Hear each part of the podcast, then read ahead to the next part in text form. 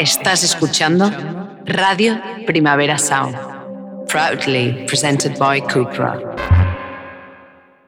Me da miedo el compromiso. Amiga, date cuenta. Me quedé sin batería. Amiga, date cuenta. Amiga, date cuenta que ese vato vale verga.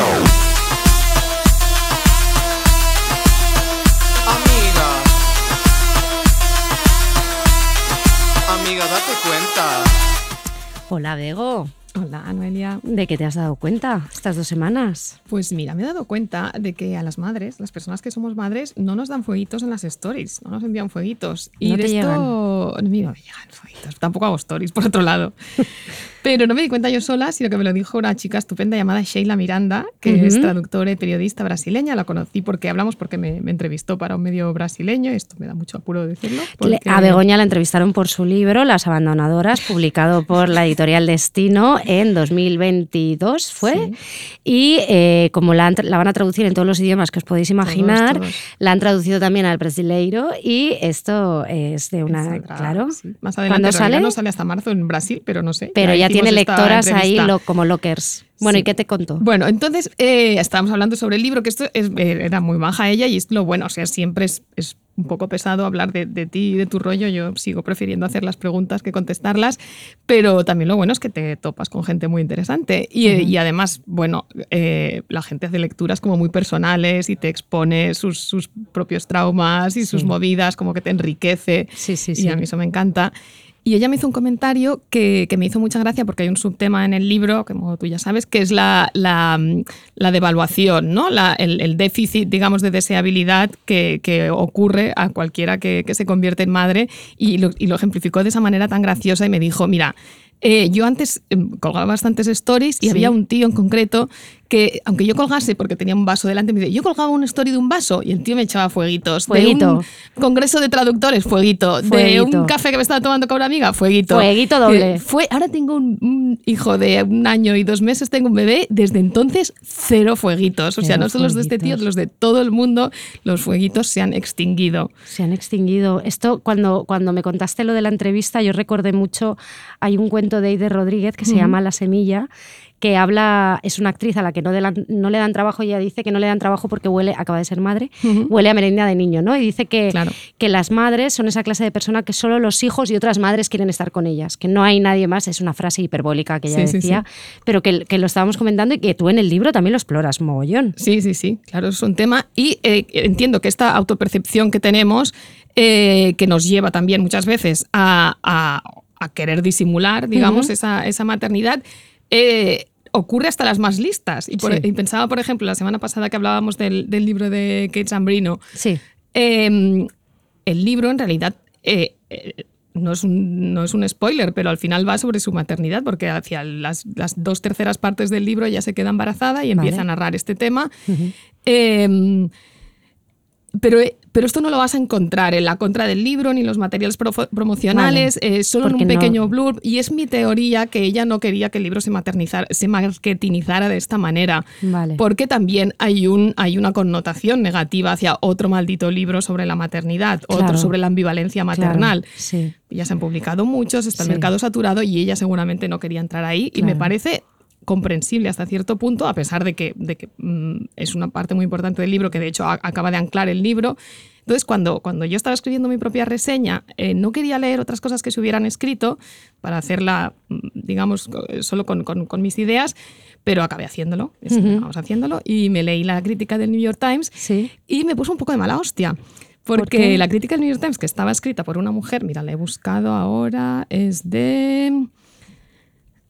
Ah, ah, ah, Catherine Lacey. Ah, bueno, sí, es muy conocida. Vale. Em, un poco le echaba eso en cara y, le ven- y venía a decir, el libro era bueno hasta esto, hasta que Ah, ella no se queda embarazada, más o menos. Merienda Dice, de niño. Merienda de niño. Es que tal cual. Hostia, qué y está diciendo, sí, porque al principio cuando ella dice me masturbo compulsivamente, pues a mí me hubiera gustado leer eso al final, que ella se masturbara compulsivamente entre cambios de pañales. Bueno, dice Ah. otras muchas cosas y de hecho ¿por no tiene un que- approach nada Claro, ñoño al tema. no, Pero allí y esta Catherine Lacey para mí que proyecta un montón de sus propias cosas en esta reseña Totalmente. y, y me puse mala hostia, la verdad. Hombre, es que, que ¿por qué además hay que exigirle a estas personas Claro. que, que- entran en la maternidad o empiezan a ejercerla que sean eh, masturbadoras compulsivas? Claro. Si no se quiere masturbar, no se masturba. Bueno, sí, sí. ya- y de hecho sí, ella tiene, o si lo quiere hacer, se pero expone de muchas otras maneras Sí, y, sí. y- y hacer unas exploraciones interesantes un O poco sea, también en la línea ahí del, del- claro. del embarazo como monstruosidad, como, Sí. como experiencia alienígena. sí. En tu libro hablabas de Doris Lessing, ¿no? Sí. Que lo que pasaba con Doris Lessing, que Exacto, ella también lo dice, que mm, eh, ella explica, ella tuvo su primer hijo cuando era muy joven, cuando tenía 18 19 años, y ella explica que cómo notó esta, este cambio de, de mirada, ¿no? Ella, eh, ella estaba en Rhodesia, en el actual Zimbabue, y, y dice, se me trataba con tanto respeto como si hubiera tenido 50 años, a pesar de mi cuerpo esbelto y de mi cara de niña. Vaya por Porque Dios, los o sea, mismos ya no tíos se que iban por el claro. club de campo, por allí, de, de colonialistas blancos en África, eh, ya la miraban de otra manera, a pesar de que tenía 19 años. Claro, pero ya huele a merienda de niño. Pero ya está. de niño hasta Doris Lessing. Hasta Doris si le Lessing. Menudo efecto este, ¿eh? Esto es un, un temita también, es un ¿eh? temita, que ya otro esto es día lo trataremos. Fueguitos en las stories. ¿Y tú Sí. de qué te has dado cuenta? Pues yo me he dado cuenta de que no quiero escuchar el último disco de Bad Bunny. Ay, ya. Y creo que me va a gustar. Yo no lo he pero escuchado entero Yo no lo he escuchado. No lo he escuchado voluntariamente. Además, es que como que me he hecho, no lo voy a escuchar. A mí el anterior me flipó, me salvó un verano, de hecho, salvó un verano de mi vida. Y este no lo quiero escuchar, pues porque todo lo que sabemos, si a la gente sigue la newsletter y bueno, y cualquiera que esté en Twitter o en redes, eh, Bad Bunny se ha echado la novia más aburrida Nos y mal, petarda de la historia. Sí, sí, que es Hemos que no hay- cancelado por novia. le hemos cancelado por novia, que es una cosa horrorosa, de verdad. Horrorosa, O sea, pero a es- mí me hace gracia porque Sí. toda la vida las mujeres artistas se las ha juzgado por quién era su pareja en este momento y Sí. que les esté llegando a los tíos me parece graciosísimo. Sí, sí, que la gente diga, Bad Bunny molaba cuando salía con Gabriela, la Claro. activista puertorriqueña, entonces hacía temas combativos y ahora hace canciones de mierda y viste como un anuncio de Claro. Levis. Sí, porque mira, esto, esta conversación sin fin, yo la tuve hace poco que volvimos a recordar el documental de los Beatles, este que duró 800 horas, que Sí. se vio todo el mundo en el confinamiento, Sí, sí. y volvían a Yoko Ono insoportable, porque se ponía ahí a hacer ganchillo y tal. En plan, John Lennon la cagó cuando de esto ya empezó a caer Otra mal. vez. Otra vez la historia. Bueno, pues eh, yo he pensado mucho en si debo escuchar o no debo escuchar el disco de Bad Bunny estos días, que sigo sin ponerme en Spotify. Aunque me está empezando a entrar por la música algorítmica, me están saliendo en reels de Instagram y en cosas, ya me está saliendo Mónaco, además fue al Saturday Night Live y ya lo poco que he escuchado me gusta, me gusta un poquito, he de decir. Pero lo, lo he pensado mientras leía un libro que se llama Monstruos, que es de Claire Dederer, sale en Península el 2 de noviembre con una traducción de Ana Camayonga. ¿La amamos, Ana Eh, Camayonga? eh, la amamos, por supuesto, vivan las traductoras, como siempre, que se les pague bien, por favor, a las Sí, traductoras favor, aquí, sí. amamos a Inga Pelliza, todas, o sea, son amiguers también. Eh, y me he dado cuenta, como ella se pregunta en el libro, eh, si en qué momento pasamos a ser o las buenas feministas que somos, ¿no? O si somos ciudadanas del mundo de la cultura y del arte, ¿no? Como buenas ciudadanas del mundo del arte y la cultura. Lo guay de este libro, que ella lo empezó a escribir antes del Me Too, o lo empezó a pensar antes del Me Too, sobre todo en Polanski, porque ella es crítica cultural y le encargaron ir a hablar sobre la semilla del diablo, esto lo explica en, en el prólogo que se llama El violador de niñas, eh, que es apasionante. A mí, a mí este libro me recuerda mucho a ti, ahora eh, voy a hablar de esto contigo, Begoña. Pero bueno, ella lo que dice es que más que hacer un libro sobre separar el artista de la obra, ¿no? que es este debate que hemos tenido un montón de veces y que puede llegar a, resultar aburrido, a ella lo que le interesa es el público, ¿no? O sea, cómo somos esas personas que nos gusta la, la obra o el arte que han hecho los hombres monstruosos, ¿no? Eh, entonces, claro, yo pensaba, porque hay un momento que ella cuenta, que aquí es donde viene un poco la preconexión, que luego hay otra con, con Begoña, porque yo leyendo este libro he pensado muchísimo en las abandonadoras. O sea, me parece Yo que cuando empecé a oír hablar de este libro, ya al principio cuando se publicó allí, todavía no lo he leído y me da- tengo como cierto miedo porque sé que voy Ya. a encontrar ahí unas reverberaciones. Sí, no, es que es totalmente, estáis en sincronía intelectual totalmente.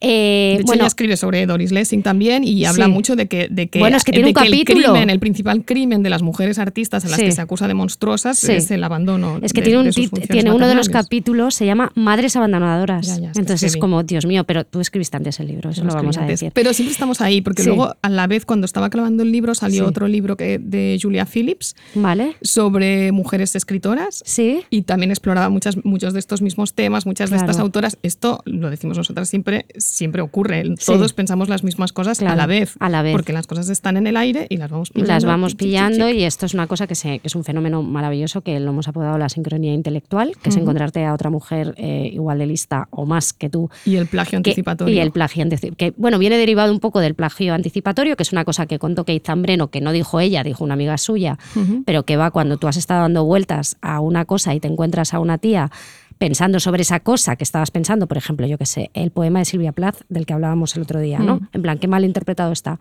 Pues te encuentras un texto de una tía diciendo qué mal interpretado está. Y tú, esto, "Eso es lo que yo estaba Esto es pensando". lo que yo pensaba. Pues aquí pasa exactamente lo mismo. Y aquí es que nuestra sincronía eh, intelectual, que yo creo que es súper amiga, Er, eh, Claire de Derer, ella dice que durante mucho tiempo hay un capítulo que está dedicado a Woody Allen, entonces cuenta que durante muchos años ella dijo que le encantaba Manhattan, que era su película favorita, porque realmente para ser una especialita del mundo y de la vida, tú tenías que decir que te gusta Manhattan.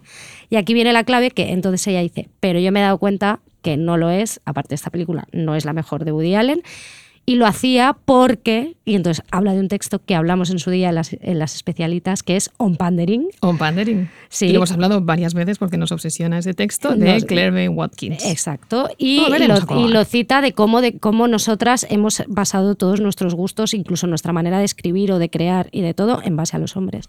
Entonces he tenido esta sincronía intelectual pensando sobre si Bad Bunny, si era mejor persona por escucharlo o no. Una cosa que ella dice que es genial es que bueno, vamos a ver. Entonces, eh, Woody Allen está mal, ¿no? Entonces, si alguien me presta un libro de Woody Allen y me lo leo gratis, ¿esto está bien o está mal? Si no pago por consumir Estas estas obras, matemáticas del, del arte monstruoso. las matemáticas del arte monstruoso, ella dice que ojalá hubiese una, una app con una calculadora para, para hacerlo.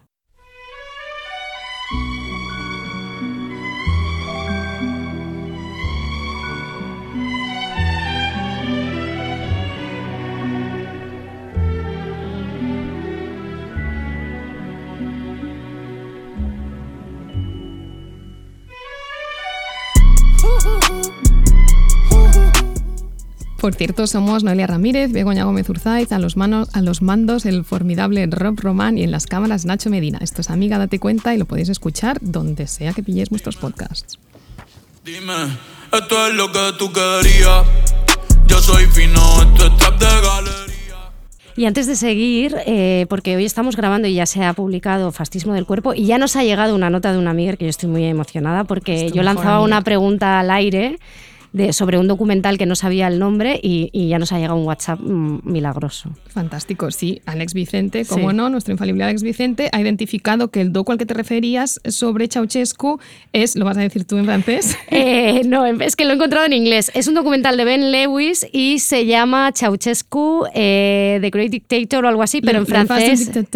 Ah, vale. muy Y bien. está en YouTube entero. Está en Yo YouTube entero por si lo queréis ver, de verdad, que yo lo vi ese día y me dejó la cabeza, todavía lo recuerdo, o sea, es del 2002, lo de Bieber como en el 2004 o el 2005. En los cines Casablanca también te ha dicho en qué Eh, cines sí, lo viste. me dijo, los cines de Jardinet se llamaban Casablanca, he dicho, esos. Y, y de verdad, darle una vuelta a ese docu porque, porque está, está muy bien. Y escuchamos Bad Bunny, que a mí también me, hace mucha, me, me ha llamado mucha la atención de la recepción de este disco, que, que también es muy ejemplificadora de, de lo exagerados que somos a veces y de, y de las olas, ¿no? De las olas del, que nos obsesiona a nosotras también, Sí. siempre del fenómeno, el backlash, backlash de backlash. Sí. Claramente él está en un momento backlash. Sí. Cuando se publicó Un verano sin ti, todos nos volcamos disco de la vida y ahora ha habido una recepción tibia, fría, Fría Pitchfork le ha dado menor nota, Pitchfork creo le ha que dado un meneo, bajita, pero sí. tampoco, o sea, está en el ambiente. Nadie Sí. se entusiasmó, nadie puso sus mejores canciones, ¿no? Bueno, es que yo creo que se, ha- se ha gisificado, ¿no? Un poco, Sí. Mm. o sea, al estar con las Kardashian y tal, incluso la estética le ha cambiado, entonces como que ha perdido ese brío o esa naturalidad. Ahora parece muy producido todo el Sí, rato, ¿no? sí, O sea, yo creo que, que Y ha entonces pasado esto. colectivamente le estamos castigando. Sí, yo estoy castigando totalmente Sí, esa, esa escucha de Spotify que vale, vamos, nada. Que vale, que vale- nada. se ha quedado sin tus 0,02 céntimos. Exactamente, pues ahí estoy, eh, eh, no pasa nada. Y en respecto a Bad Bunny, eh, con respecto a Bad Bunny, queríamos escuchar también un audio que me obsesiona y me persigue.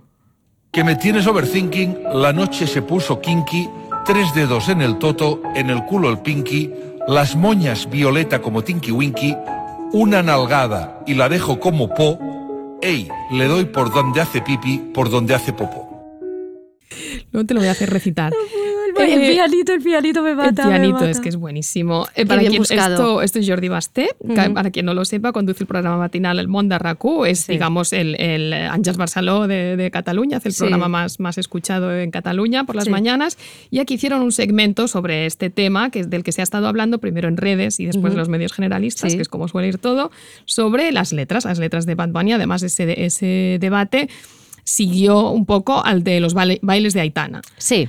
Y fue como, ¿quién va a pensar en los niños? ¿Quién piensa en los niños hoy en día? Nadie, ¿no? Están Nadie todos los artistas ahí guarreando. Sí, curiosamente Bad Bunny, que lleva haciendo letras guarras toda su vida, barras guarras, como dice Mushka, eh, cuando ha ocupado las escaletas de los medios generalistas es con esta letra en concreto. ¿Y por qué? Es porque eh, la sexóloga María Esclápez hizo un hilo y un vídeo para Instagram y para TikTok denunciando que es un contenido nocivo para la educación sexual de los niños, que incita a la violencia de género y, y a, y a unos roles nocivos. La noche se puso Kiki.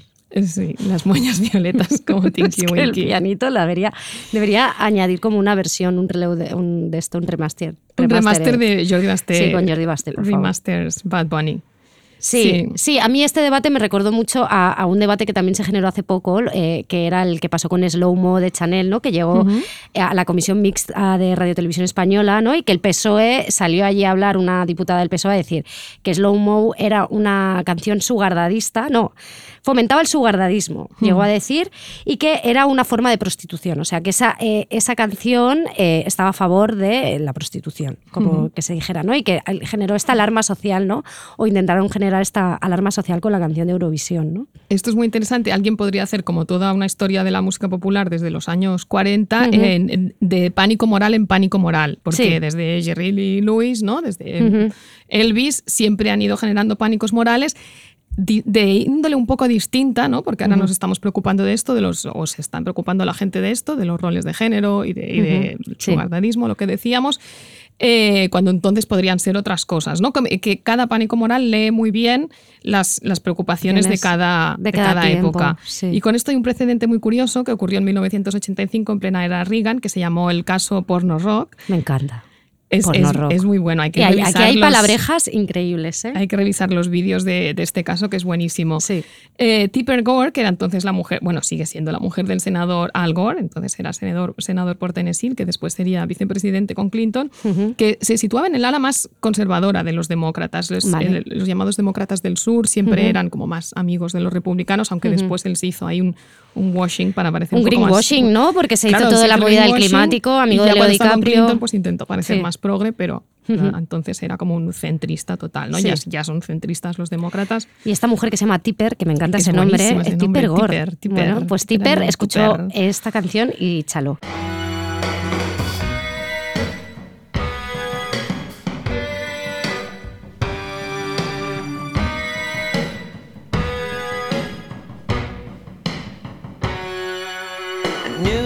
Girl named Nikki. I guess you could say she was a sex fiend. I met her in a hotel lobby, masturbating with a magazine. She said, Ella es Masturbating with a Magazine. Sí. Esta es Darling Nikki de Prince. Eh, la hija de una de las hijas de los Gore, que tenía entonces 11 años, le pidió a su madre que le comprara este disco de Prince. Ella se lo compró. Ella oyó esta frase y le estalló la cabeza porque Mm. en los primeros versos habla de masturbación femenina sin, sin eufemismos. Os lo dice Claro. claramente que justamente ahora no sería uno de los temas Bueno, se montó Al un pollo. contrario, sí, pero no preocuparía. O sea, sería, Claro. se, se daría como contraejemplo. eh, No, a ver, no, obviamente no si eres de hazte oír O de Vox. o de Vox, pero se daría como contraejemplo eh, Sí, sí, positivo sí. de alguna Total- manera, ¿no? Sí, sí, sí, totalmente. Eh, Pero en aquel no. momento no. No, claro, porque no es una práctica sexual violenta, ni implica dominación, ni nada por el estilo. Entonces ella lo llevó al, al Senado, formó un organismo llamado los, la Parents Music Resource Council, que esto siempre que, que una asociación se forma con la palabra madres o padres, parents, ya, eh, Tiembla. espérate lo peor. Tiembla. Tiembla, como estas tipejas Sí. llamadas Moms for Liberty, que Sí. están ahora, que son las que están eh, prohibiendo los libros en, en las Florida. bibliotecas, sí, y en, bueno, en todos Bueno, Estados sí, Unidos. exacto. Y están adoptando muchísimo poder, haciéndose llamar a sí mismas Claro, porque por, estas por la madres. libertad. ¿De quién? Madres ¿no? de quién, ¿no? Y esta gente padres de quién eran. Padres Sí, de quién, sí. ¿no?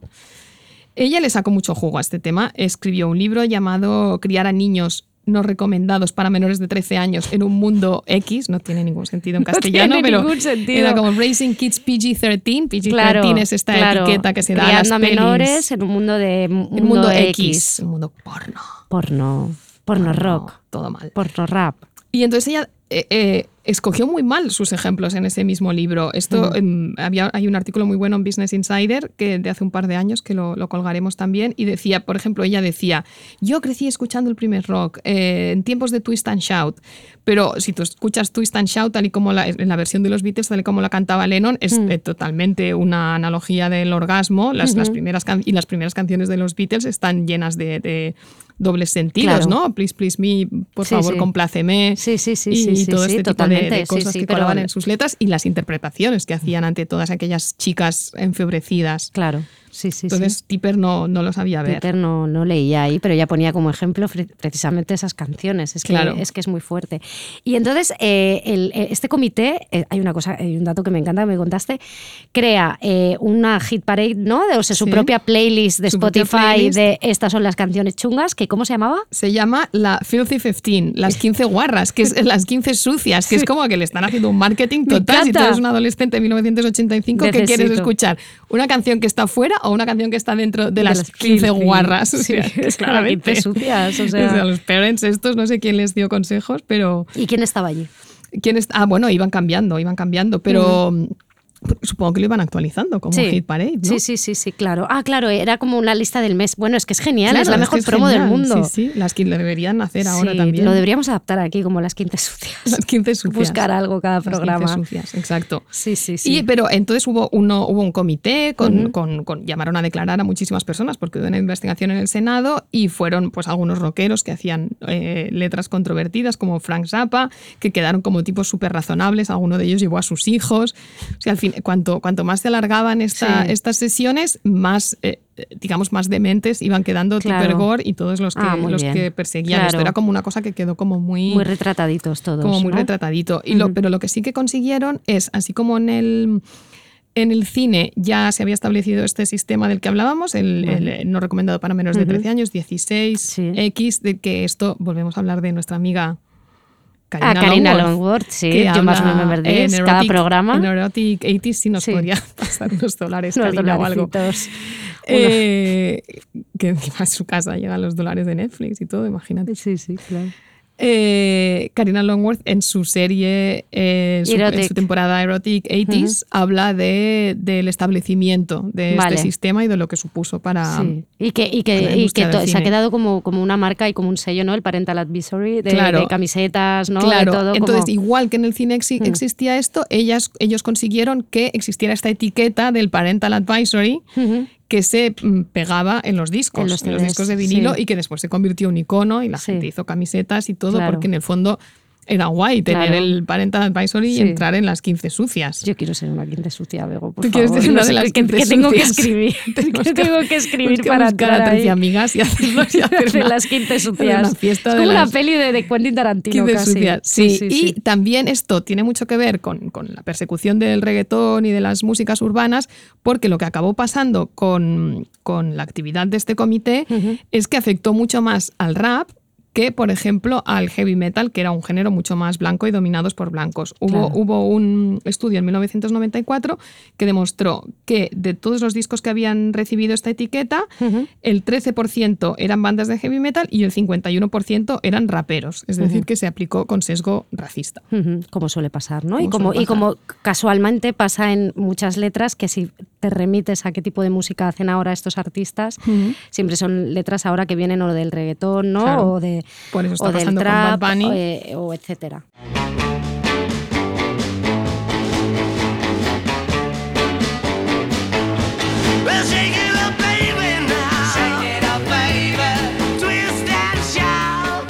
Esto es un tema.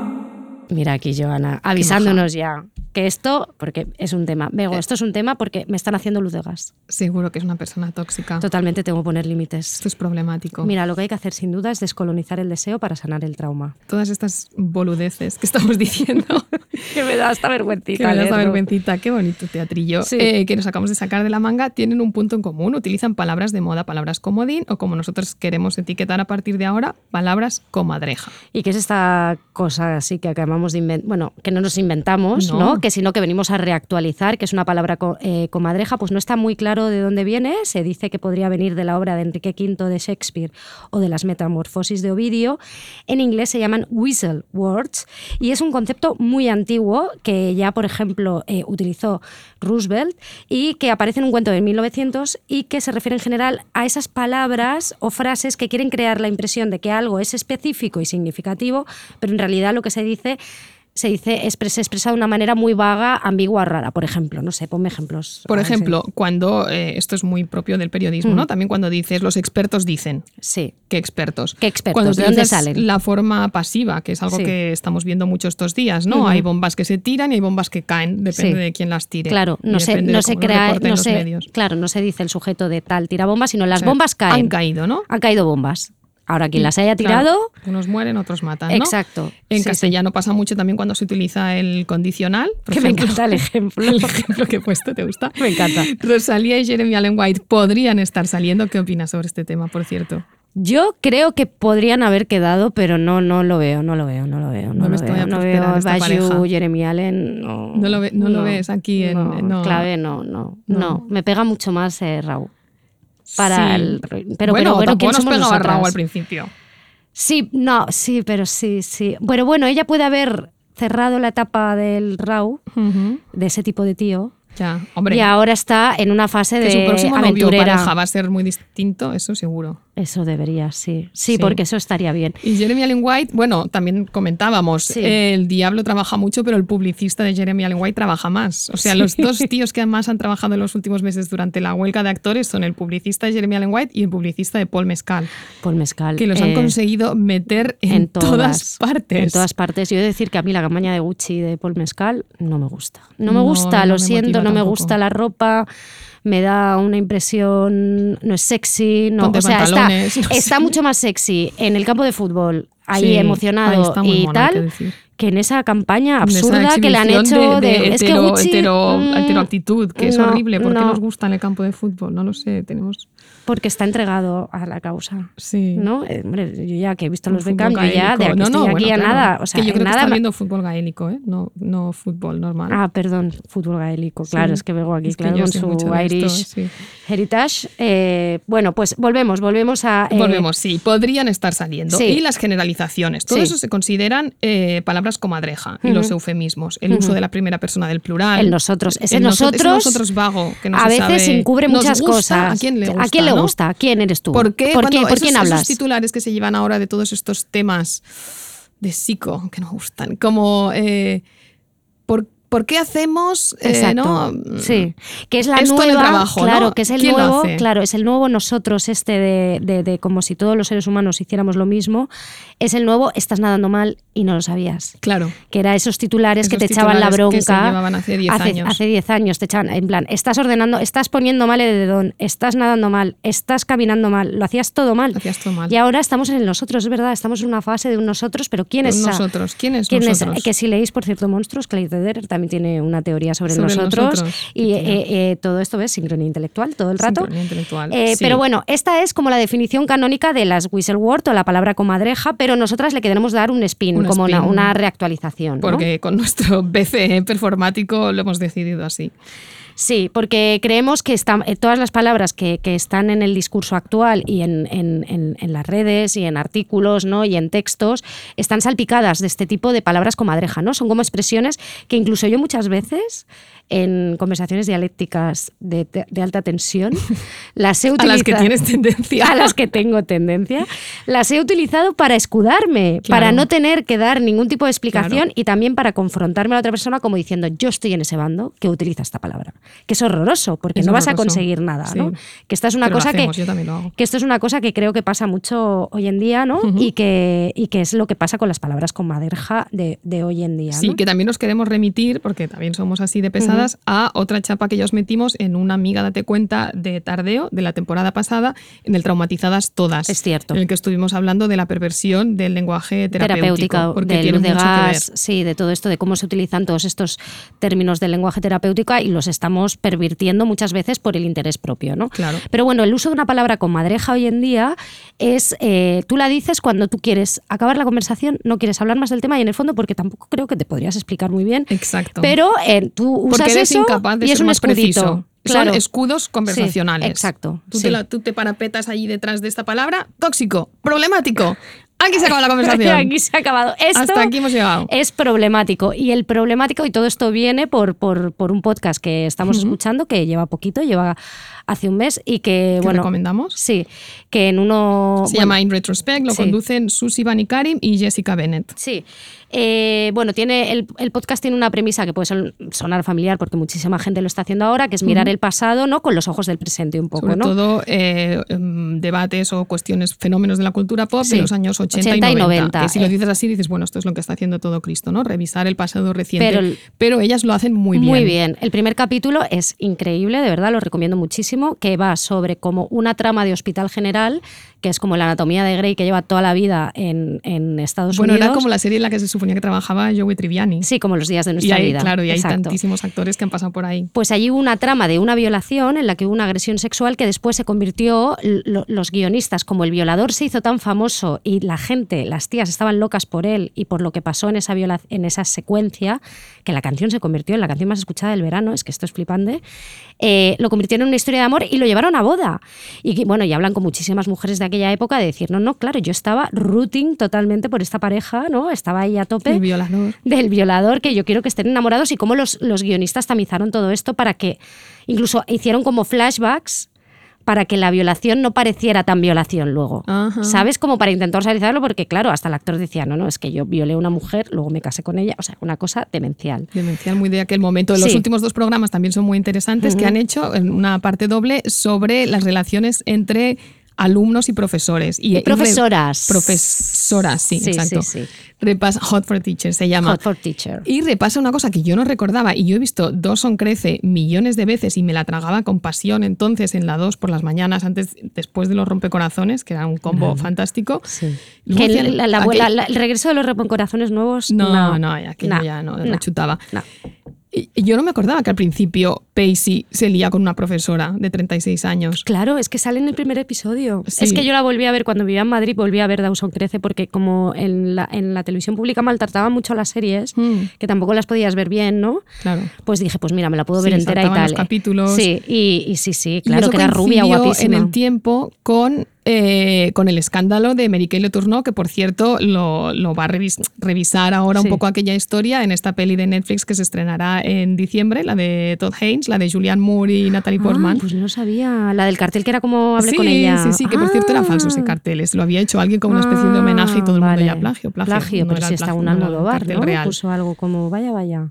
Sí, Agustín Creo- Almodóvar. sí, creo que sí. Bueno, igual no, ahora me estoy flipando. Puede ser. No, no os hagáis caso. Bueno, era falso. Pues Bueno, sí, sí, pues está en- basado un poco en esa historia de Mary Kay Letourneau, que era la profesora de 36 años, madre de cuatro hijos, Sí. aguanta, que eh, se enrolló con su alumno de 12 años. De do- y tuvo dos y hijos tuvo con dos él. hijos con él y luego ya fue a la Fue, cárcel. fue a la cárcel, salió de la cárcel, se casaron, tal, y esta mujer luego se murió de cáncer Sí, y se divorciaron un poco antes de todo eso. Y ahora él tiene una hija de la edad que tenía él, no, ¿sí? Sí, no, más mayor. Puede ser. No me acuerdo. Bueno, da igual, sin más. Está súper bien, In Retrospect. Bueno, pues In os Retrospect, que es a lo que vamos, en uno de los paseos con Rumita, yo escuché una cosa porque dije, mira, esto, Begoña, es lo que nos pasa a nosotras con el podcast. Porque ellas dijeron, hicieron un programa muy cortito, creo que es el 22 segundo. minutos, ¿no? Que es como un Sí, inciso, ¿no? Es sí, como- que es por qué no van a usar la palabra problemático. Y hablan precisamente... Que ya la han incumplido porque en el siguiente programa utilizan la palabra problem- problemático. Sí, bueno, pero ellas dicen que el problema, o sea, que lo problemático de usar problemático, Sí. valga la redundancia,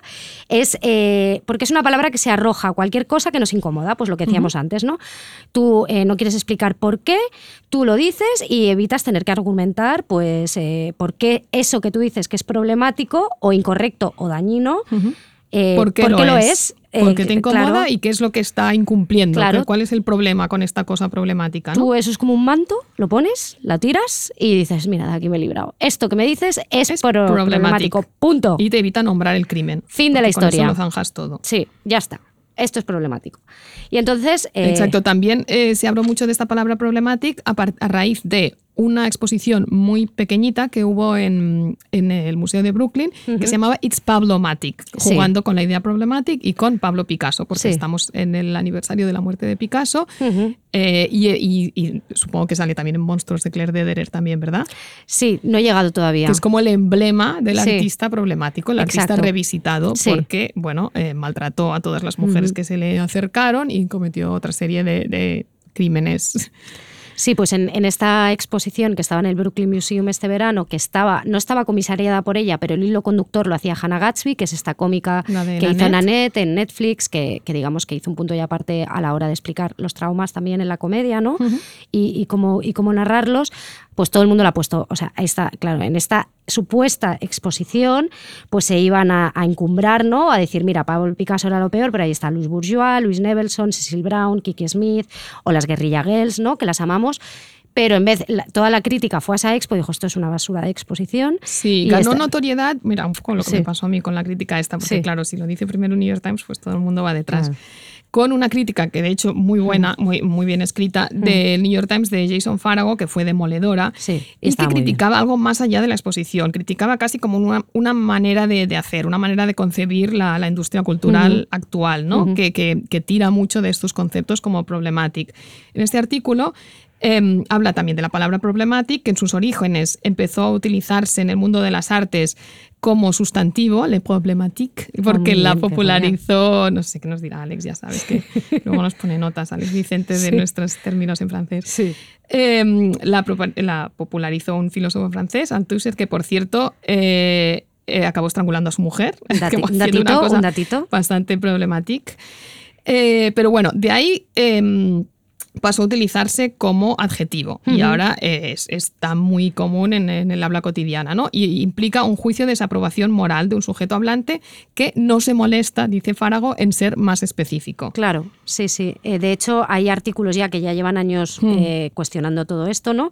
Tú recordabas que en The Atlantic hay un artículo que se llama The Problem with Problematic y que es la de revista 2021 de y es de 2020. un filósofo de Oxford que por eso se me- que por cierto se mete con nuestra amiga Amia No, Srinivasan, pues le no lanza en ese artículo no. le lanza una pollita. No, pues a Amia, vamos, o sea, Ojo reina del Amia. BC, reina, vamos, Vamos. faraona.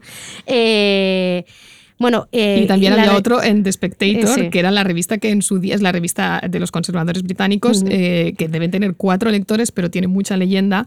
En su época la dirigió Boris Johnson antes de ser Vale. primer ministro y en aquella época le llamaban The Sextator, porque todos se enrollaban con todos, tenían hijos ilegítimos, todo, todo un Cristo de toris pijos allí. venga, Allí, como las fiestas. de- Alegría, aquello era como la Guardia Urbana. Era el Sextator, era la Guardia Urbana. Cilindrada. Cilindrada. Cilindrada ahí sexual, ¿no? Sí.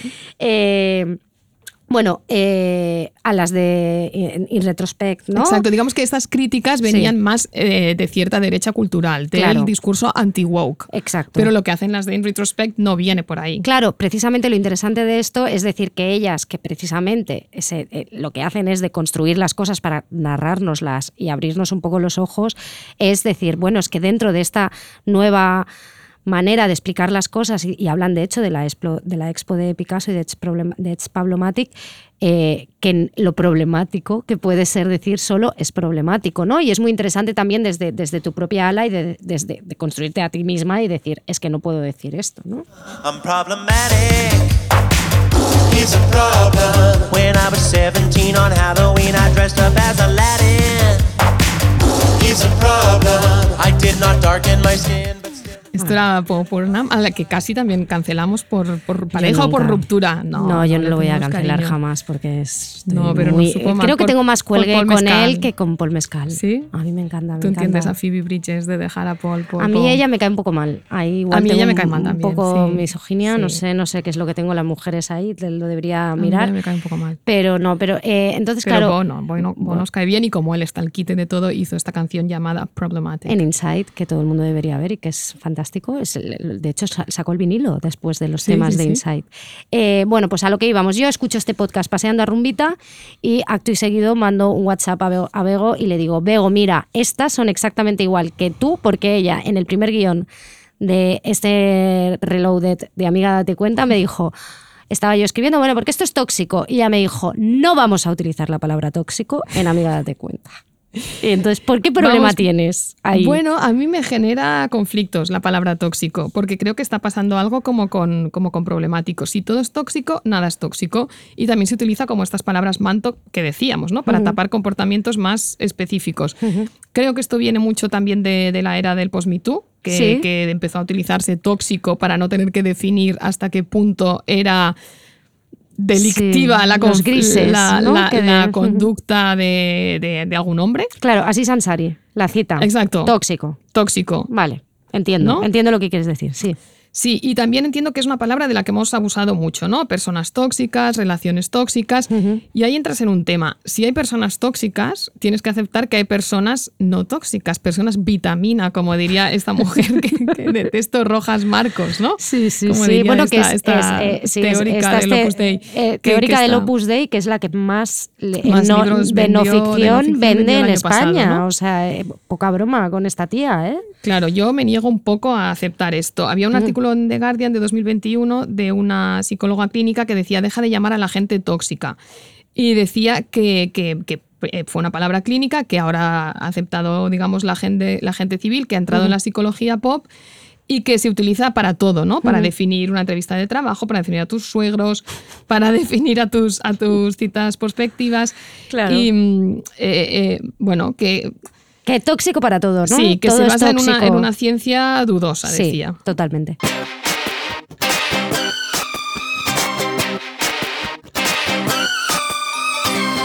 Baby, can't you see? Aquí de las amigues ponen esta canción porque son vaguísimas y pertenecen a la escuela de radio tradicional de poner canciones literales de los Tal temas cual. que están tratando y las amigas podrían tener razón. Podrían, podrían tener razón, esto pasa habitual. Vamos a ver esta Vamos canción, no, pero esta No, tiene un esto sentido. tiene una justificación. Porque, de hecho, eh, Britney Spears, lo que hizo con esta canción, con Toxic, tuvo mucho que ver en el, en el cambio de significado de la palabra tóxico, que era antes era una cosa que se refería a, a- a, pues, vertidos químicos que, Sí. que dañaban el, Sí. el medio ambiente Sí. o a cosas que eran, que eran eh, nocivas, que eran tóxicas. Pero esta palabra fue virando. El, diccionario Oxford mm, escogió to- toxic como palabra del año en 2018. Y, y los lingüistas, que, historiadores de la lengua que trabajan en hacerlo, hicieron un artículo muy interesante que, que yo después cité en un artículo que hice en, sobre- en ese moda sobre, sobre la- el viaje de la palabra tóxico. Y ellos decían, de manera interesante, nuestra investigación sobre la palabra concluyó que el icono del pop Britney Spears tuvo un papel en la popularización del uso metafórico de esta palabra. La letra de su canción Toxic de 2023 traza... 2003. 2003, perdón. Mira, 20 Mira, aniversario de 20 Toxic, otro no, no, artículo no, que no nos podemos sabéis. cascar tranquilamente. Totalmente. Viva los O aniversarios. puedes reco- recompartir y ya está. ¿Para qué lo vas a escribir? ¿Para qué lo voy a volver a escribir? Exacto.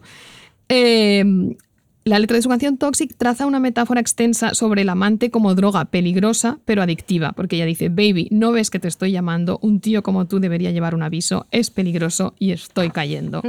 Y más tarde, dos estrofas más tarde, la, la cantante ya es adicta y luego ya es demasiado tarde para dejarlo. Claro, tío. Es que es tóxico. Es toxic, es toxic. Claro. El artículo cita a un lingüista y medievalista que dice que tiene todo el sentido que se haya adoptado la palabra tóxico en lugar de venenoso, que también podría haber ocurrido, porque el veneno lo asociamos a la naturaleza, Vale. a algo que te envenena que viene de la naturaleza, mientras que lo tóxico lo asociamos con algo creado por el Ah, claro, hombre. artificial, artificial. artificial, Sí, con sí, algo sí, ajeno.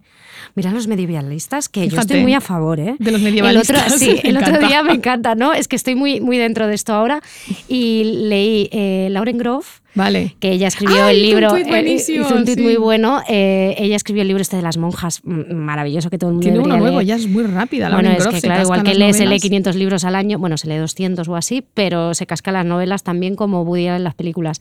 Pero eh, Matrix, que es una novela buenísima, que habla también del, del- de, bueno, de esa época, pero ella dijo, me he encontrado a otra medievalista como yo, ¿y, y quién era? Rebeca Solnit. Era Rebeca Solnit. Dice, Bueno. y me estoy encontrando con que hay muchos secret medie- medievalistas, ¿no? sí, que hay mucha sí, que esto es un sobre tema la ya- ya lo hablaremos, ya hablaremos. somos poco medievalistas, he de decir. Yo cada vez estoy más dentro, ¿eh? Yo ¿Sí? durante ¿Tú estás muchos de años y de mi juventud y tal pensaba que chungo, nunca hubiese querido vivir allí, ¿no? Ya, Siempre lo piensas como una época súper oscura. No, no, sí, yo sé que ahora existe esta reivindicación y además Y de que las mujeres no estaban tan mal y que, de que no era una época claro, oscura, pero de ahí a que me apetezca leer sobre la Edad Media. No, pero que te lo cuenten bien. Ah, no, que me lo cuenten Te bien. lo sí. cuenten bien, te lo cuenta Lauren Groff, me lo leo todo. Ah, no, o sea, sí, viene sí, Lauren Lauren Groff y me cuenta yo lo que ella me diga. O sea, la lista de la compra medieval, me la leo. Sí. Todo.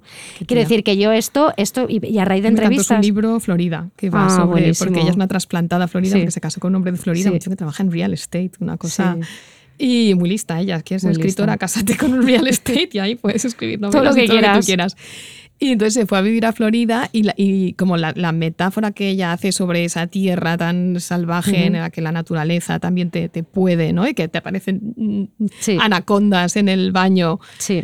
Me, me Sí. encantó. Es que ella, de hecho, eh, yo la entrevisté por Matrix y me dijo que Florida, para ella vivir allí, le ha hecho darse cuenta de que es como. ¿Cómo te diría? Como el termómetro o el, el- el Sí. canario de la mina, ¿sabes? claro, que te avisa lo de todo. que se va a hundir. Sí, claro, y como que eh, en Florida climático. todo el tema de la ultraderecha se vio antes, ¿no? Todas las locuras se ven antes, el, el cambio climático llega antes, ¿no? Las catástrofes llegan antes. Y Entonces ahora dice, tienen a, este hombre, ¿no? Ron DeSantis. Claro, eh, y entonces ella dice, en el fondo, yo vivo en el sitio en el que yo lo vi venir. yo vivo en el futuro. Yo vivo en el futuro. Claro. Yo soy esa clase de mujer. Bueno, pues. eh, Sí. Yo hice una cosa que también me encanta eh, Sí. para este artículo, que Sí. fue buscar tóxico en un cacharrito muy guay de internet, que, Vale. que es el cacharrito Verba de, Vale. de la Fundación Cibio, que hacen un gran trabajo en Cibio. Sí, Y eso es genial. Y entonces este te dice, eh, ¿cuántas veces se ha usado esta palabra en el telediario de televisión española, que es Ah, el me mainstream? encanta. Es fantástico, Sí. ¿no conocías? Es No. genial. Y esto te viste un artículo súper. Pues Vale. tú lo pones ahí y te, y te dice todas las veces que se ha utilizado esta palabra, pero desde, desde los años, yo qué sé, 60. Vale. Y entonces ahí lo vi claramente, porque todas las últimas veces que en el telediario de televisión española no estamos hablando de, de- Sí, sí, sí, sí, no, de- Wired, no, eh, claro. eh, se ha utilizado la palabra tóxico Sí. en, en los últimos años. Se Prácticamente el disparado. 80% era, no, era en este sentido, en el sentido de relaciones tóxicas, masculinidad tóxica, O sea, como, como, como social. como social. más que, eh, en cambio, químico. ibas unos años atrás y, Sí. y, no, y tóxico se utilizaba en otro contexto. Claro, claro, claro, qué interesante. Claro, este es mi segundo cacharrito favorito después de el buscador de nombres propios del INE. No Ah, bueno, no. sí, Bueno, ese sí, genial, todas, todas, genial. todas. Y además eh, eh, es una cosa que cualquier artículo que tú hagas de nombres, Hombre, los cinco nombres menos que puestos, eh, tal, lo petas, lo petas. Ah, bueno, sí, sí, es un tema lo que petas. Tú te vas al INE y buscas. ¿Cuál no sé es la qué. media de edad de Noelia? La de Begoña es altísima porque somos, Ah, pues sexagen- no son sexagenarias no tirando para septuagenarias. Ya Sí, deben no hay estar las begoñas ya, begoñas. no hay begoñas. No, las begoñas se van a extinguir. Joder, pues mira. Y Noelia Sí. debe estar muy ligado a la canción. Sí, bueno, claro, es que yo por Claro. ahí también estuve, pero bueno. Claro, pero bueno, sigamos un poco con lo que estamos Bravo. contando, que nos vamos ahí por, por Vale. todos los lados.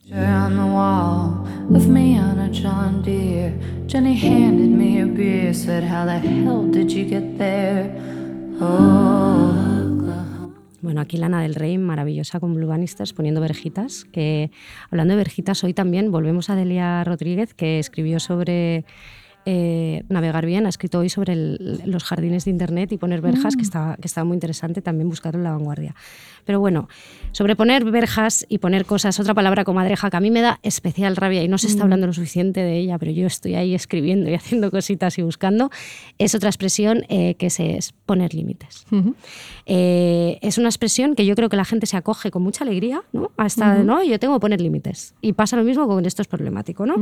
Eso Y- tiene mucho que ver con la terapización. de Sí, la vida, ¿no? totalmente, sí. es, y que realmente mm, yo no niego que a veces en la vida hay gente que necesita poner sus propios límites y todo Claro. esto, pero yo lo que, lo que veo es una deriva como el luz de gas, que mucha gente no entendía el luz de gas y te está diciendo que está haciendo luz de gas cuando te están contando las cosas un poco como son, ¿no? Eh, y bueno, que yo quiero hablar y vamos a deconstruir un poquito esto, ¿no? Porque cuando una persona te dice que va a poner límites, pasa una cosa, yo creo, inmediatamente, ¿no? Es como que esa persona está exigiendo respeto y lo consigue, ¿no? Ya le das la chapita del respeto. Tengo que poner límites, ¿no? A ti alguien te lo dice y tú dices, claro. Ponlos, ¿no? Entonces, eh, y no solo pasa, no creo que no solo pasa eso, sino que se ha convertido esta muletilla en una especie de autoridad moral y de cómo deberían funcionar un poco las relaciones, ¿no? Y es como un sello de madurez emocional. O sea, tú dices, no, no, es que tengo que poner límites y todo el mundo dice, ah, mira, qué trabajada está esta persona, trabajada. ¿no? Qué trabajada, qué bien, qué todo pensado. Pero si tú y lo eso piensas... tienes un lado perverso, como Claro. tú escribiste un artículo sobre esto Claro. a raíz de la famosa polémica de Jonah Hill. Sí, es que esto me vino, me vino genial esta perchita porque Jonah Hill en julio de este año, bueno, la que había sido su exnovia, que es una, surfe- una surfera muy famosa que se llama Sarah Brady, eh, fue su novia entre 2021 y 2022.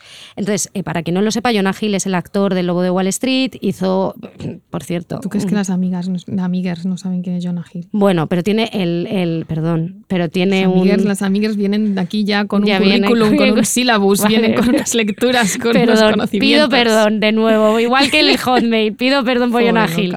No, pero digamos que él había hecho un documental en Netflix en el que hablaba del método Stutz, Sí. que es el método de su psicoan- psicoanalista y tal, que ahora de hecho se ha Un publicado. docu que él ya se había negado a promocionar porque él dijo que la promoción le afectaba. Ah, a su salud mental. Claro, porque se ponía límites. porque se ponía límites y él O sea, dijo hasta aquí hasta Netflix aquí- no voy a promocionar, que eso es interesante también. Esto es interesante, sí, lo de la promo yo siempre creo que cada uno haga lo que le salga de Sí, donde quiera. Eh, pero bueno, eh, digamos que cuando empezaron la relación, él a ella le mandó una listita de las cosas que no podía hacer, ¿vale? Y le dijo que no podía surfear con hombres, amistades inapropiadas con Es hombres, increíble. ser modelo, Bastante tiene con ser modelo. sí, publicar fotos en bañador, hola, tu novia es surfista. ¿En qué la va a Eh, publicar en Pasamontañas? Claro, publicar fotos con actitud sexual, que esto es una cosa que, ¿qué es actitud sexual? Porque luego te viene te lo cualquier diga a ti, gilipollas y te dice que tú estás sentada en una cafetería en una foto y te dicen, estás haciendo la guarra, porque esto ha pasado a muchas amigas nuestras y que aquí hay que decir que no. Eh, tener amistad con mujeres que pertenecen a tu pasado más salvaje. Me encanta. Eh, y o luego publicar fotos con ellas más allá de que sea un almuerzo, un café, un encuentro, pues esto de este for wife, pues, un poco, ¿no? mayor, o sea. Sí, entonces, claro, ella lo que hizo en julio es publicar una cadena de stories con, donde exponía las Después capturas. de que él rompiera con su novia posterior. Claro, y entonces dijo, chicas, si os pasa esto, tal, ¿y sabéis lo que le dijo después de pedirle todo eso? Él le dijo, no soy la pareja adecuada para ti si este es el tipo de cosas que te aportan felicidad. Lo entiendo y no habrá resentimientos, pero estos son mis límites para una relación romántica.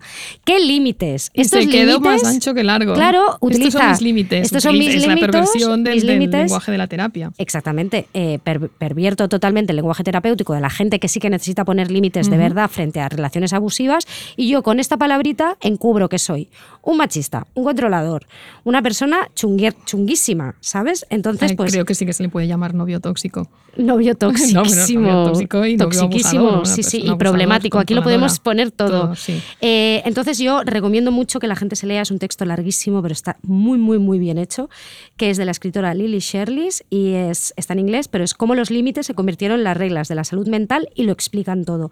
Entonces ella analiza la explosión del concepto, hace un poco como tú con lo del telediario, ella analiza, pero con todos los libros que eh, se han publicado con poner límites, que yo de hecho cuando escribí el artículo de poner límites, busqué y en España, creo que en los últimos 10 años, se han publicado más de 12 o 15 libros con solo en el título Solo sobre el concepto poner, poner límites, la importancia de poner límites en la educación, ¿no? Con tus hijos, la importancia Claro, de poner límites con tu pareja, en el trabajo, ¿no? En tu vida personal. O sea, cómo, cómo esa expresión se ha convertido pues en, en- en algo que lo explica todo, ¿no? Y es como la nueva moralidad está en poner límite. Y que si lo piensas, ella tiene hay un punto que yo no había pensado y que me parece muy acertado, que está todo relacionado con la propiedad, con la cultura de la propiedad y con el propio capital, ¿no? Ah, claro, con la O sea, verja, que tú pones para que nadie pase de tu propiedad. Claro, estos son mis límites, entonces claro, eso cala también en la sociedad, porque como vivimos en una sociedad capitalista, Claro. este es mi ranchito, De ¿no? hecho, ella lo es- engloba en el capitalismo emocional. Claro, esa es otra, otra, otra victoria más del, del- del capitalismo emocional, amigas. Y, y, ya- y esto es, es- es que ya no está puedo, aquí la ¿no? chapita. Hasta aquí la chapita de hoy. Juicios prematuros. ¿De qué va esto? A ver, Begoña. ¿De qué va esto? Eh, mira, todos tenemos libros, pero esto es una sección que nos hemos sacado de la manga. Eh, todos tenemos libros, películas, discos, objetos de discurso, objetos que antes de que lleguen a nosotros ya hemos decidido si nos van a gustar o no nos van a gustar. Y, y más- vamos, yo creo que vamos un poquito más allá. Si nos van a gustar mucho, poco, si nos van a gustar, pero habrá un problema que le encontraremos. Vale. ¿Y en qué nos basamos para emitir todos esos juicios? Pues en toda la obra anterior de esa persona, en Sí. todas las cosas que ya hemos leído. Porque sí, en cuatro tweets también a veces que te pervierten, te- te en que intoxican te- el te cerebro. intoxica el cerebro, en una crítica que has leído que ya Sí, te ha marcado muchísimo. Entonces, a partir de esta, de esta cosa horrible, hemos decidido que vamos a traer aquí nuestros juicios prematuros sobre cosas que aún no hemos leído, visto ni escuchado, Vale. pero sobre las que probablemente ya tenemos una opinión. Sí. Y para hacerlo más, estás un poco asustada. Estoy asustada porque solo he podido pensar una, Bego. Ah, es bueno, que me, pues me una. he puesto deberes. Ya está. Sí, no, no, yo pensé, mira, vamos a hacer esto más divertido, más magia de la radio. Vamos a traerlo a esta mesa de Primavera Sound sin avisarnos la una a la otra, para Sí, que no sin nos lo guion, podamos y yo sin preparar. guion no soy persona. No, Vale. no, ella tiene pesadillas de que yo le voy a hacer un día venir aquí sin guion a hacer el programa. Bueno, que luego ni lo miro a veces, pero es que no, pues No, necesito no, ordenar mi cabeza. nunca. Vale. Vale, pues esto sin También guion te sin digo nada. que podríamos hacerlo. Lo podríamos, sí, claro, amiga, lo que sea. Venga, va, pues venga. Eh, Entonces, nos lo vamos a lanzar aquí, Nos la lo una a la a otra. lanzar. ¿Quieres que empiece yo? ¿Quieres empezar Empieza tú? tú, empieza tú. Vale.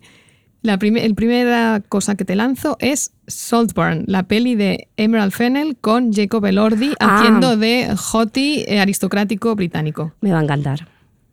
Vale. Yo, creo que me va a encantar, yo creo que tú la vas a odiar. Eh, Exacto, eh, sí, yo- por eso sí. quería traerla a la mesa. Yo creo que a mí me gustó mucho Una joven prometedora. Yo creo que eh, puedo entender las críticas que hubo a la película. Las puedo críticas entender. pésimas Pésimas. que yo ya me he leído y he interiorizado. ¿Tú no has visto Una joven prometedora? Sí, no, ah, la, la habido nueva. críticas pésimas a Saltburn Ah, no me importa. A mí la trama me fascina. Los actores me parecen lo más pijos eh, sufriendo. Eh, estoy dentrísimo. Seguro que la ropa es genial porque. Ella la- es una pija también. Te diré es- que a mí sí. la trama me fascina. Es lo que más Hombre, me puede fascinar claro. del mundo. Un, Sí. un intruso en una casa aristocrática británica. Yo me leeré cualquier cosa que tenga esa Totalmente, sinopsis, veré cualquier cosa obvio. que tenga esa sinopsis. Sí. Branchhead Revisited me encanta. Revisited me flipa. Sí, sí. Y es como una actualización.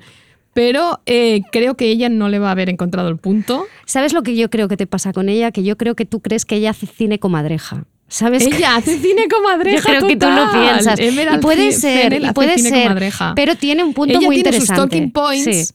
Ay, el revenge Esto, porn. el te no lo qué. casca. Aparte Sí. que ella es una pijaza también. Sí, pero yo la voy a disfrutar, me da privilegiada. igual.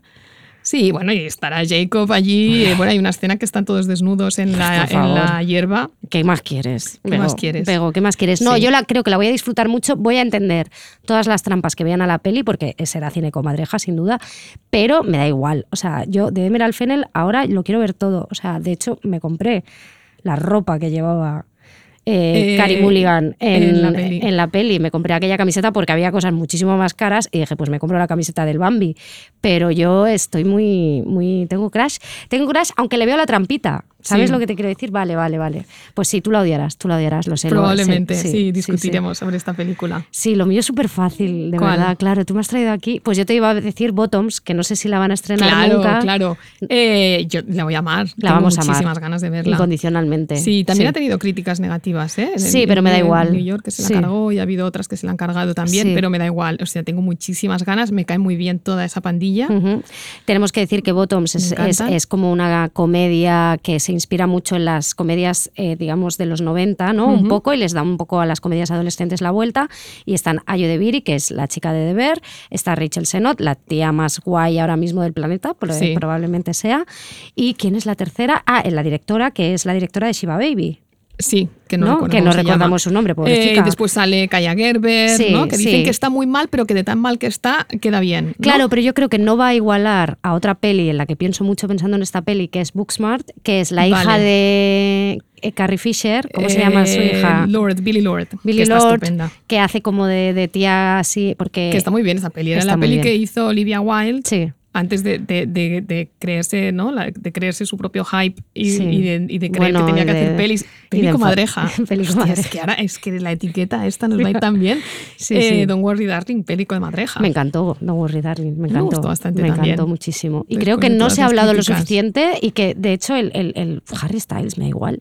Pero, Porque ella fue víctima de un Claro, backlash. Bueno, aparte de todo el cacao que hubo con el estreno de esa peli que eh, escondió a la peli en sí. Vale, venga, dime la otra que tú tenías ahí. Vale, eh, Priscila. Ah, Priscila. Ay, no sé si me va a gustar, ¿eh? ¿No? No. Es que sabes Yo lo que quiero, pasa. quiero que me guste. Sí, he visto como un plano de una peluquería, he visto como frames que digo, guau, qué guay todo. Pero es que a mí la historia de Elvis me da mucha pereza. Sí, O sea, a mí la peli de es Elvis. la historia de Priscila. Ya, espero que sí, espero que sí. No sé, no estoy muy on fire con No esta. estás on no, fire, estoy mucho no. más con la de Emerald, fíjate, de Ya. ganas. Con Priscila iré a verla y probablemente salga fascinada porque por- hay algunas pelis. Yo conecto con algunas, con Sofía Coppola y con otras no. Mm. Conectamos mucho con la peli de Nicole Kidman, que es que Ay, nos sí, ha hablado tanto. encanta. Saca el libro de anatomía, tráeme el libro de anatomía. Sí, Es- sí, ¿Cómo se llamaba esa encanta. peli? Eh, ah, Que esa frase debería ser la mejor frase de la Con historia Colin. Farrell, sí. Dame el libro de anatomía. Tráeme el libro de anatomía. Quien haya visto esa peli de, de Colin Beloved, no, Farrell. de- de- Beguiled. de Beguiled, de Beguiled. Esto, Big- mira mi inglés. ¿ves? Pues, eh, Buenísima en- peli y- Buenísima. y infravalorada, para ser infravalorada. Sofía Coppola, que todo lo que ella hace no se puede decir que sea infravalorado porque viene acompañado como de una gran fanfarria. Eh. Nunca se menciona esta peli porque todo el mundo Sí. recuerda, hasta incluso ahora ha habido cierto revival de The Bling Ring, Sí, me da miedo que sea un poco somewhere esto, ¿sabes? De Priscila. Ya. O sea, como. como muchos planos quietitos, Sí, como un poco la- Pablo Larraín, ¿no? sí. Eh, chica triste en casa bonita. Sí, el género, que el Aftersun género- también era un poco somewhere, pero tenía más chichilla, digamos. Sí, pero tenía la- el, el ambiente sórdido, Claro, digamos. total, que no era el, el, El- Chateau Mormont, ¿no? Que es Claro, donde se hizo. Pero bueno, ay, me encanta este juego. ¿Te gusta, ves? No vamos, qué vamos a tenías que tener más. tanto miedo. Vamos a claro, hacerlo más. Prematuros. Juicios prematuros. Venga, otro día hacemos otro.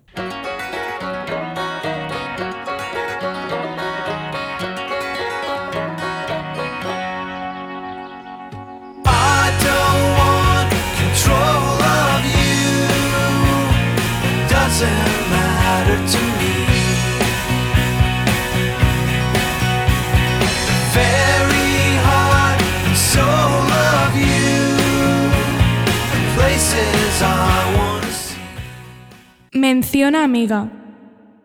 La mención amiga de hoy es para un festival que nos gusta mucho, que hemos frecuentado mucho y es un clásico de Barcelona. La alternativa llega a su edición número 30, que se dice pronto 30 años programando cine independiente arriesgado. No es nada fácil. No lo es, no. Yo tengo muchas historias en la alternativa. En la ¿eh? alternativa, sí. Eh, Sí, Entiendo. porque yo estudiaba muy cerca y allí en ese hall. hay Pasaron muchas que pas- bueno, no es que pasaran, pero pues, luego pasaban. Amiga. ¿No? Sí. Yo no, yo solo tengo historias de ir a ver pelis. Ah. En su versión presencial se celebrará del 10 al 19 de noviembre en varias salas de Barcelona y en su versión online en enero, que se podrán ver en filming varias pelis de la programación. Sí, el festi se abre este año con Aki Kaurismäki, eh, con su peli Falling Leaves, y tiene en la sección oficial largometrajes de autores de largo recorrido como Claire Simon o Paloma Sermon Day, Ba- Da- Bas Devos, Melissa Liventhal, Vlad Petri. O sea, hay bastante, bastante tema por aquí. Además, hay mucha presencia nacional, ¿no? sí, de directores conocidos como Lois Ujú. Patiño, el colectivo Negu. Yo tengo mucha curiosidad por la peli de Laura García Pérez, Sí, que es un sí, sí, me has documental. comentado, sí. Isabel Erguera, Alberto Martín Menacho. eh, estarán en la, compitiendo en la sección oficial nacional. Y como además es el 30 aniversario, se programarán muchas pelis que otros años han pasado por el Festi, porque la, la alternativa tiene mucha esa cosa de vivero de talentos, ¿no? Que se dice. Y una cineasta que pasó por allí es Clara Roquet, que es eh, la directora de Libertad, que ganó el Goya a la dirección Nobel, que también es la co-guionista de Criatura con Elena Martín Jimeno y eh, bueno pues programa un satélite eh, que dará una masterclass y programará su corto Adiós en conversación con la peli Cría Cuervos de Víctor Erice. Total, que os saquéis entradas ya, que luego se acaban y lloramos. Atiende, amiga. Mi atiende amiga de hoy va a ser doble. Mira, Vale. uno es que volví a ver Ricas y Famosas dentro de este paquete genial que, que ha aterrizado en filming de pelis, que nos encanta esta peli. Sí, me volvió a parecer. encanta. Nos encanta. Yo la vi hace como un- la vi hace unos meses ahí mal porque no la vi en ninguna plataforma, la busqué porque necesitaba Porque volver a verla. cuerpo. Sí, porque es una peli de amigas de bueno, es que es increíble. Es increíble y es, es como que reconforta muchísimo. Me Mm. volvió a parecer sublime. Me pareció que cada frase del personaje de Candice Bergen era susceptible de ser meme.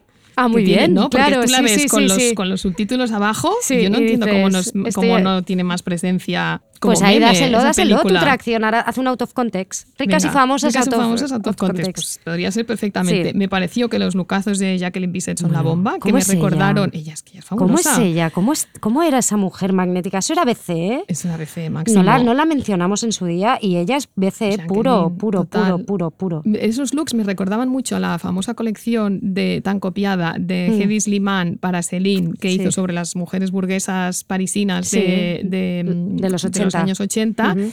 Y ella tiene ese punto, pero menos relamido, como un poco más americano. Sí. Y sí. más, más relax, más, Sí. pues, más casual. Y te pondrías Sí. todo. Lo que lo de Candice Bergen no, que No. llevó unos looks muy locos. No. Pero lo de Jacqueline te lo pondrías todo. También me fijé mucho en los hombres que salen en esa película, muy hot, todos ellos. Todo, todo, no, todo en esa peli es increíble. Todo, todo es increíble, sí. Sobre todo el, el marido de Candice Bergen. eh, eh, tiene ese punto, que no recuerdo cómo se llama el actor, lo busqué, pero no lo recuerdo. Tiene ese punto Alan Alda y pensé, a mí me, me chifla Alan Alda de siempre. Sí, nos encanta. Me da mucha pena cuando se muera, está muy mayor. Bueno, Y tiene- eso ya, lo siento. Y mm, Alan Alda pertenece a esta película, no sale, pero podría Pero salir. debería estar. Debería no, estar. Alguien, es que sabes lo que a, Porque hay es a muy veces una película de Mira, luego si investigamos seguro que le, le ofrecieron un papel. Ah, fijo, fijo, fijo. Y él dijo que no podía, su hija estaba enferma o yo qué sé, o estaba rodando otra peli y Claro. por antes, pero quien lo escribió debía pensar Debió en él. pensar en, el- en este papel Del marido de Candice Bergen para. Alan Alda. Y Sí. también me flipa pensar que George Cukor, que tenía 30 y- eh, 82 años cuando hizo esta peli, estaba súper en forma, no como Scorsese ahora, que también tiene 80, también está súper en forma, que tenía el pulso de la sociedad, del Claro, momento. sí. Y siempre es una cosa de estas eh, temporal que me flipa un poco pensar que la misma persona que hizo esta peli es quien estaba haciendo las, las comedias rápidas de Catherine Hepburn en los años Claro. 40, la misma persona que hizo La costilla de Adán, Nacida Sí, ayer. claro. Por cierto, Luz de Gas, y es, es una peli de George Cukor, sí, sí. La, la peli que dio lugar a la, a la expresión hacer luz de gas. Y, y no sé, es como de esas cosas que no te cuadran, que decir, pero luego cómo estaba en los Claro. 80 haciendo esta peli tan pop. Sí, pues sabes una cosa que hice yo cuando la vi hace poco, me busqué las críticas de la Sí, época ¿y que me qué? encantan. Eran malas. Y decían que estaba desentrenado, que estaba viejo, No que no, jodas. pero porque eran señores, porque no entienden la dimensión de la película. qué dijo Pauline Kael, que aún debía estar. Pues búscalo. Pues Yo busqué buscaré. como pues, random por ahí, ¿eh? Eh, Mm, igual se pero, la cargó, y era Pauline, pero igual es como ella. que no sabían leer y digo, pero si esta peli es como canónica de, de la amistad y de la ambición y de quererse, ¿no? De la O de la- y de la rivalidad, femenina. de la mujer. Pero ¿no? hay mucho cariño Ryan también. el novio a Jacqueline. Entre ellas. Hay ahí un, Sí. no sé, hay una de esto. Eh, eh, Ellas se quieren. sí. Ellas se quieren. Yo de, de esta colección también vi hace poco recomendada por Noé de Sexto Piso, que lo puso, puso un tuit, eh, que han subido Que el cielo la juzgue, que es como la, película. la peli canónica de los celos. El look de ella, Lo guapa que es. Lo guapa que Tierney. es, Hoy, que o se ha vuelto, hoy he vuelto a circular el tuit este de ¿quién, quién ha sido más hot en una película. Perdona, Jean Tierney en esta peli. o sea, es impresionante. Increíble. Y es una peli realmente canónica para mí de, de los celos. O sea, Mm. de los celos, de lo, de lo chungo y de lo maquiavélicos en lo que se pueden convertir los celos, pero ese no es mi, mi, mi atiende amiga de hoy. ¿Cuál es tu tiene amiga? Eh, mi atiende amiga de hoy, además de monstruos que ya lo hemos mencionado antes, estoy en mi anuncio que estoy en mi Robert Redford 70s Era. era. Eh, me vi el otro día porque ahora no puedo ver nada nuevo, todo lo que parece que tengo que verlo es como antiguo. Entonces me vi Todos los hombres del presidente. Muy bien. Muy bien, eh, está buenísimo, está increíblemente bueno, de verdad. O sea, en estas películas, que, que baje Dios y existió lo vea porque no hubo hombre igual de guapo que Robert Redford. Eh, y vi El candidato, que es una peli del 72, que narra la construcción de un candidato para convertirse en senador eh, de California y él es como es un nepo baby porque es un en, en- en la película es el hijo del que fuera gobernador de California que está rebelado contra el padre porque él es demócrata el padre era republicano y tal y narra muy bien la construcción política con los candidatos políticos la construcción de la primera dama no todas estas cosas y aparte que es que está increíble en todos los planos el pelo su casa todo o sea es maravilloso Pues no quieres verlo a él y escucharle a él decir frases bien construidas. sí sí sí sobre rectitud política. Sí, no, Cuéntame además es como eh, el cambio climático, bueno, como que ya eh, está a favor del aborto, ¿sabes? Hay un momento que le dicen, ¿qué piensas del aborto? Y dice, bueno, pues yo creo que toda mujer tiene que decidir qué quiere hacer con su cuerpo. Y entonces todos los asesores le dicen, no puedes decir eso, pero él es como un tío muy guay. Es Y- muy guay. Y tú Mi tenías otra. atiende sí. amiga eh, no tiene nada que ver, no tiene nada que ver con el consumo cultural. Sí. He renovado mis votos, he renovado mi romance con un lugar que me da mucha felicidad. Es mi teletienda, es mi AliExpress, es Sí. mi algoritmo analógico. Muy bien. Son los pasillos random de randoms de el Aldi y del Lidl, de los Muy bien. supermercados alemanes. Son esos Sí. pasillos que dedican esos dos supermercados a vender cosas que no son comida. Es tu, es tu zona feliz, es tu mi happy zona place. feliz eh, siempre mm, saco de ahí cosas que necesitaba. Que es que me manda fotos. Y que están ahí. El verdad. otro día me llevé. No sois conscientes porque no lo veis, pero a mí de repente me manda el otro día fotos. una foto.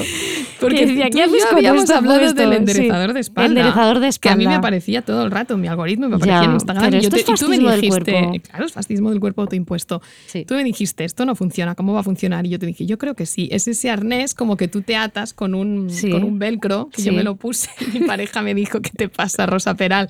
Porque parece que llevas las pistolas de la policía. Sí, Y sí, te pone las- antidisturbios. Claro, antidisturbios, pero me siento un poco hot cuando lo llevo. Sí, O sea, ah, hot entre ah, hot y bueno. Ortopédica. O sea, un poco. Un poco Crash Cronenberg. todo, Exacto, sí.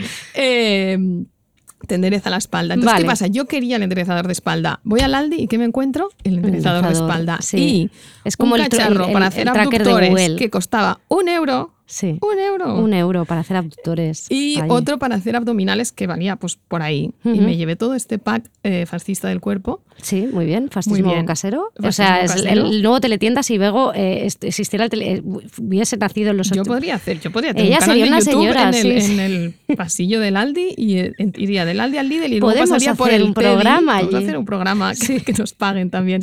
El Teddy, esto ya es para avanzados. El Teddy es la tienda asociada al... Entonces, ¿nunca has estado en un Teddy? No. Te falta... No, Me falta, sabes, no, sé sabes, nada, no sabes nada de la vida. Está asociado al, al Lidl y es, Vale. la- es como el Tiger Ah, del Lidl. de- no. Y es mucho más cutre que el Tiger. Pero Porque me el encanta la Tiger, idea. claro, es que esto voy a escribir un ensayo yo un día sobre esto. El, el Tiger es danés. ¿Qué pasa? Vale. Lo danés es cool, lo danés tiene claro, una pátina sí. guay, lo alemán no. Ah, claro. Porque Berlín no cuenta como Alemania. Claro. Entonces es un Tiger alemán cutre en el que siempre es Navidad, porque las Ah, tiendas claro, alemanas siempre es Navidad. Siempre vayas en, cualquier momento del año que vayas vas a encontrar un- unas cuantas estanterías Vale. dedicadas a cosas de Navidad. Muy bien. Ahora mismo es Navidad, ahora es Navidad Ah, a full en el claro, desde, imagino. desde septiembre, es una explosión de Navidad. Teddy está muy bien, pero los pasillos del Aldi y del Lidl da- dan muchísima felicidad. También compré, eh, ayer compré bulbos para plantar, que sabes que Ah, estoy muy muy bien, plantadora, sí, muy está- jardinera. Sí, sí, jardinera. Plantea, hace poco, poco compré también en el Aldi unos, bro- unas semillas Vale, con un kit así muy mono para los nenes. muy bien. Eh, de, que no veas cómo los tengo, tomates, calabazas, girasoles y rabanitos. Muy bien, sí, los rabanitos me los has ido enseñando. Sí. Que ya voy viendo y me da Te voy a someter envidia. a otra foto porque he hecho hoy una nueva. Sí, yo es un día tienes un rabanito, otro día tienes a Bego, pues como Rosa Peral, y te va diciendo, mira esto que me he comprado, un euro. Es como que además te encanta Claro, decir el precio de estas cosas siempre. Esto, una ganga, ¿no? Como yo soy esa persona que Claro. me encanta este vestido. Esto, y Ah, dices el siempre, precio, siempre, que en el fondo es un precio horrible porque es un precio derivado de, de, De la explotación. De la explotación de mi- infantil. de que por la que ha pasado y de, y de, Esto, de 15 euros. 15 euros, ¿ves? Pues nada, yo mi última eh, atiende amiga es, quiero recomendar la newsletter de Chiquita Room, que es la galería y residencia cultural, además de proyecto editorial que está en la calle Villarroel 25, que es fantástica. Su newsletter la firma Laura, Laura González, verdad. que es la impulsora del proyecto, y hoy ha enviado una, hoy como día de grabación, no como el día que lo escuchéis, eh, que se llamaba No te olvides de vivir y en la que hablaba muchísimo y me han dado muchísimas ganas de leer este libro que se titula así, de Pierre Hadot, y es una frase que yo creo que tendríamos que tener más vigente que nunca. No os olvidéis de vivir, por favor. Qué bonito final. world of pain.